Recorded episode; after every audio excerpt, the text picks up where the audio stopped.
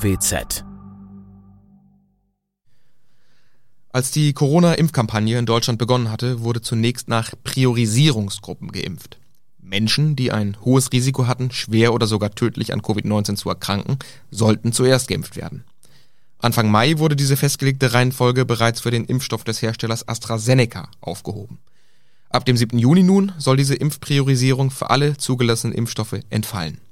Jede Person ab 16 Jahren kann dann einen Impftermin vereinbaren. Trotzdem kann noch nicht jeder, der gerne möchte, im Juni sofort drankommen.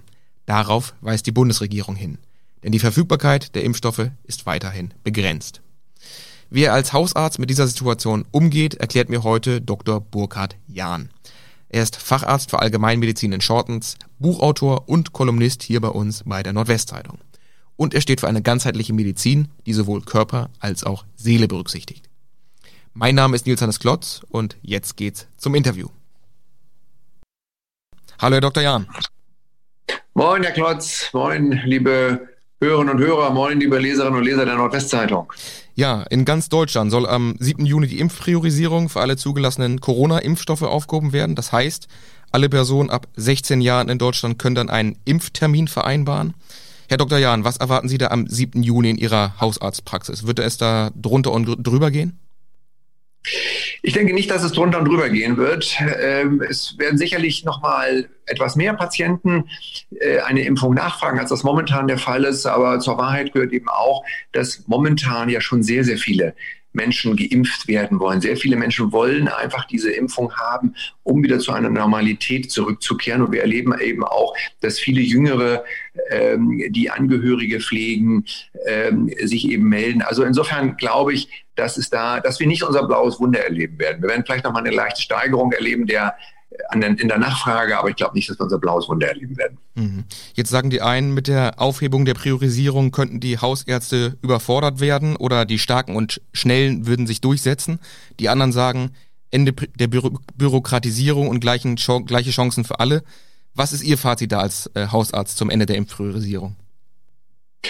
Äh, wir Hausärzte werden das hinkriegen. Ich begrüße das Ende der Priorisierung. Ich empfinde es ehrlich gesagt auch als äh, nicht sonderlich fair zu sagen, die Starken werden sich jetzt durchsetzen, wo die Hausärzte das machen. Das ist natürlich kompletter Unfug. Eine der Lehren, die wir aus dieser Corona-Krise ziehen können, ist ja, dass privat funktioniert überall dort, wo Unternehmen aktiv waren im Rahmen der Krise, bis hin im Übrigen zur ähm, Erfindung oder bis hin zur, zur äh, Entwicklung des Impfstoffes, hat es funktioniert und überall da, wo der Staat aktiv war, hat es eben geruckelt und äh, es hat eben nicht funktioniert. Also insofern bin ich mir sicher, das wird nochmal eine kleine Herausforderung mehr werden für uns Hausärzte und äh, es wird sicherlich auch in der Praxis von der Stimmung für meine Mitarbeiterin nochmal eine kleine Herausforderung werden. Aber wir werden das schaffen. Das ist im Übrigen auch meine, aus meiner Sicht unsere Aufgabe als Hausärzte, unseren Teil dazu beizutragen, dass unser Land, dass die Menschen durch diese Krise kommen und äh, wieder in ein normales Leben zurückkehren. Mhm. Wird es dann in Ihrer Praxis eine interne Priorisierung geben oder kommt der zuerst dran, der zuerst bei Ihnen anruft? Wie kann man sich das vorstellen? Wir werden sicherlich weiterhin mit Priorisierungen arbeiten. Wir kennen ja, also wir Hausärzte kennen unsere Patienten ja genau genommen sehr viel besser als die Politik und als irgendwelche Behörden. Bisher kriegen wir eben Priorisierungen vorgegeben, an denen wir uns ich denke, auch die Jure zu orientieren haben. Und natürlich werden wir künftig auch weiterhin die Patienten, die besonders sensibel sind, die, wie es ja im Rahmen der Krise so schön zum Modewort geworden ist, vulnerabel sind für einen ähm, schweren Verlauf im Rahmen eines Infektes, die werden natürlich zuerst impfen, nach wie vor.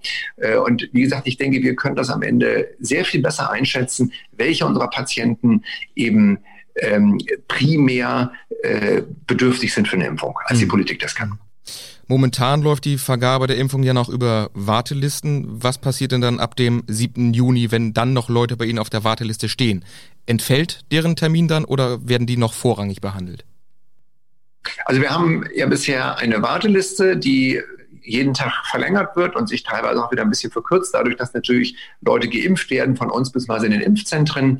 Ähm, und natürlich entfällt die Warteliste, also äh, entfallen die Termine von denen, die bisher auf der Warteliste stehen, nicht. Und wir werden sicherlich weiter Patienten auf diese Warteliste aufnehmen. Also insofern wird diese Warteliste schlichtweg weitergeführt. Und ich sage es gern nochmal, wir werden natürlich weiter äh, danach auswählen, welche Patienten bedürftig sind ähm, und welche eben etwas weniger bedürftig sind. Aber das Ziel, auch um das ganz deutlich zu sagen, das Ziel ist, dass am Ende jeder geimpft wird, der geimpft werden möchte. Und äh, das ist unsere Aufgabe als Hausärzte. Mhm. Wenn ich jetzt persönlich schnellstmöglich drankommen möchte mit, den, mit dem Impfen, wie kann ich dann schnellstmöglich einen Termin bei Ihnen bekommen? Also kann ich einfach anrufen und Sie geben mir dann einen Termin oder wie ist da der Ablauf?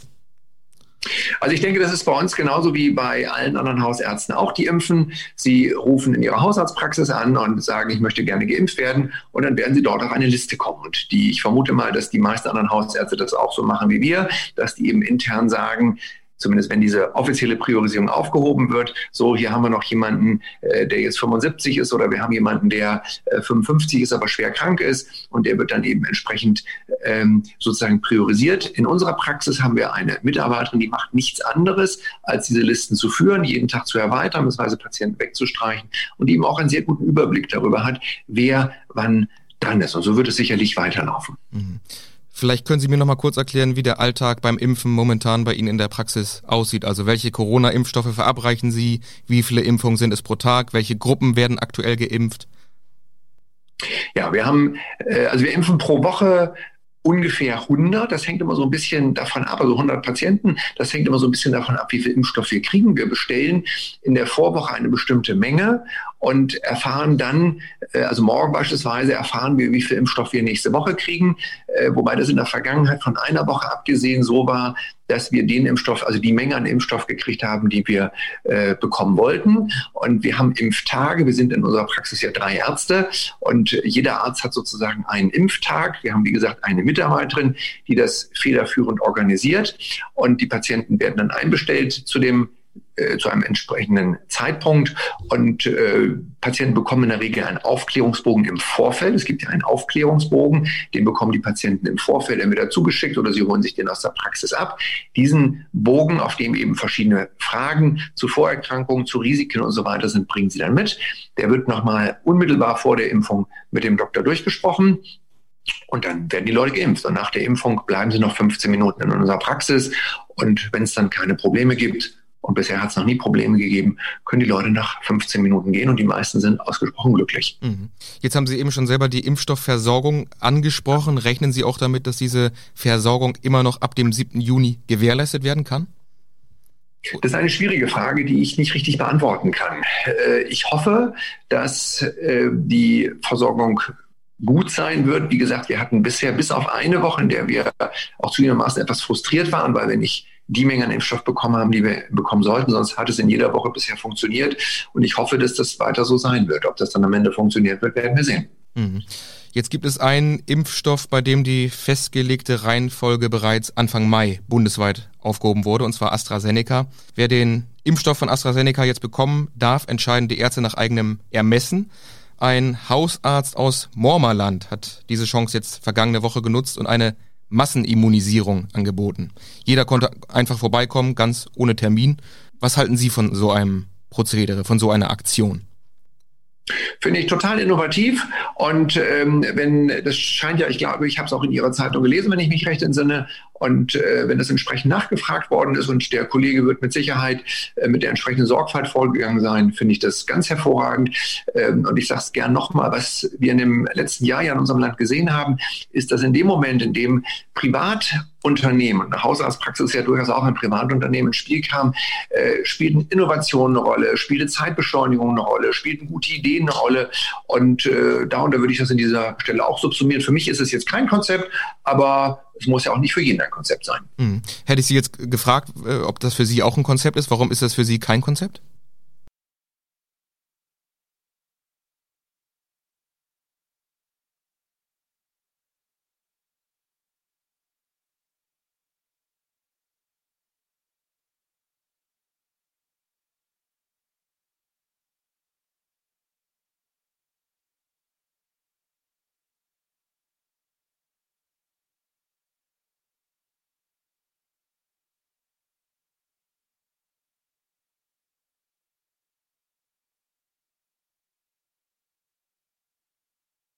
Mhm.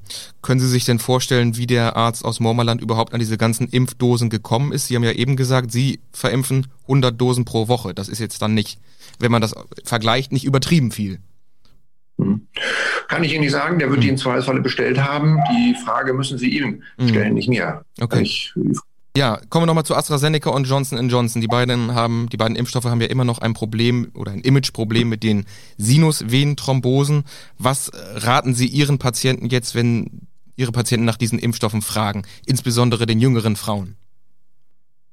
Also, wir haben eine Reaktion auf 100.000 Impfungen. Das ist also relativ wenig. Und das Risiko, im Straßenverkehr zu verunglücken, ist, wenn ich es richtig vor Augen habe, statistisch höher. Mhm. Ich bin ein freiheitsliebender Mensch. Jeder Mensch muss am Ende für sich selbst entscheiden, ob er geimpft werden möchte oder nicht und im Zweifelsfalle, ob er mit Johnson Johnson oder mit AstraZeneca geimpft werden möchte. Ähm, aus meiner Sicht spricht nichts dagegen. Wir verimpfen, haben beide Impfstoffe Johnson Johnson diese Woche das erste Mal und äh, das ist völlig in Ordnung.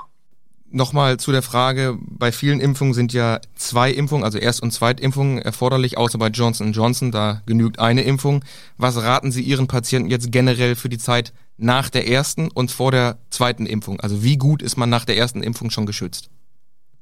Also zunächst mal ist man ja äh, mit einer gewissen Latenz von circa zwei Wochen, nageln Sie mich nicht fest, das beginnt ungefähr, also der, der Impfschutz baut sich ja, beginnt ja wenige Tage nach der Impfung sich aufzubauen und nach circa zwei Wochen, nageln Sie mich wie gesagt auf den Tag nicht fest, äh, ist ein, liegt ein Impfschutz vor von circa 70 Prozent, jetzt sehr ins Unreine gesprochen, aber es ist eben schon ein gewisser Impfschutz. Das vermittle ich auch den Leuten und das führt in der Regel auch dazu, dass viele Leute erleichtert sind. Ich sage es gern nochmal, wir haben ja ganz viel Druck, der auf den Menschen lastet. Und ich glaube eben auch, dass es auch eine Aufgabe von uns Hausärzten ist, den Menschen diesen Druck zu nehmen und eben eine Perspektive äh, und eine positive Sichtweise ähm, zu eröffnen. Nichtsdestotrotz sind natürlich die ähm, Maßnahmen, das heißt das Tragen einer Maske, ähm, weiter einzuhalten, Distanz zu halten und so weiter. Es gilt nicht leichtsinnig zu werden, das kommuniziere ich auch, aber mein Eindruck ist, dass die meisten zumindest, die sich bei uns, bei uns impfen lassen, dass das für die auch selbstverständlich ist und ich sage es auch gerne noch ein drittes Mal, ich habe den Eindruck, dass eben die Erleichterung, die Freude äh, überwiegt und die gebe ich den Menschen auch gerne mit nach Hause. Okay, das heißt, die Stimmung in Ihrer Praxis auch bei den Impfungen ist sehr positiv. Da kommt es jetzt nicht irgendwie zu Drängeleien oder Impfneid in dieser Richtung. Ja, also bei den Impfungen selbst kommt es nicht, nicht zu Impfneid. Das sind ja Menschen, die einbestellt werden. Äh, wir haben ja da eine, eine, ein klares Bestellsystem.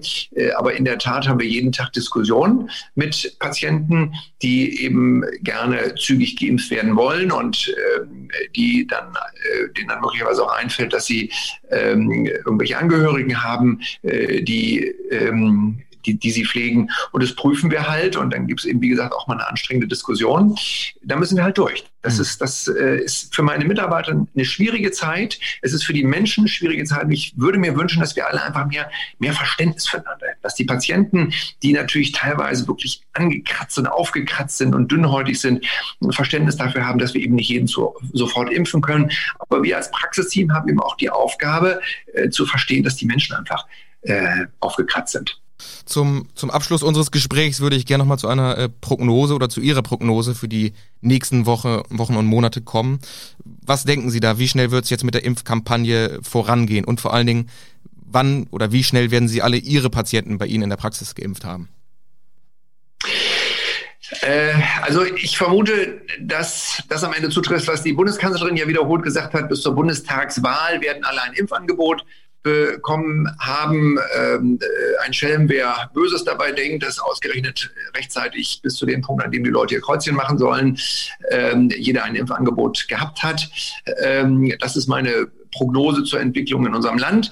Ähm, mein Eindruck ist, dass aber vieles sich jetzt schon ähm, entspannt. Ich wünsche mir, dass jetzt progressiv die Geschäfte aufmachen, dass die Restaurants aufmachen. Das ist ja vom Prinzip etwas, was ich mir eigentlich seit Wochen wünsche. Äh, ich hatte ja in unserem letzten Gespräch schon gesagt, dass ich der Meinung bin, dass man das mit einem entsprechenden Konzept schon vor Wochen hätte machen können. Und ich erlebe eben einfach nach wie vor, ich wiederhole mich auch an dieser Stelle gerne nochmal zum wiederholten Male, dass die meisten Menschen wirklich sehr, sehr leiden unter dieser Situation und sie sehnen sich einfach danach, rausgehen zu können, in ein Restaurant gehen zu können, in Geschäfte gehen zu können. Es geht darum, nicht leichtsinnig zu werden, ähm, weiter entsprechende Regeln einzuhalten. Denn natürlich ist Corona nicht weg, überhaupt keine Frage. Corona wird uns weiter begleiten, im Übrigen auch die nächsten Jahre noch. Aber wir werden damit adäquat umgehen. Und äh, ich erwarte, dass in den nächsten Wochen so zum Sommer hin sich vieles erleichtern wird. Alles klar. Herr Dr. Jahn, ich danke Ihnen für das Gespräch. Gerne geschehen. Schöne Grüße nach Oldenburg. Alles Gute.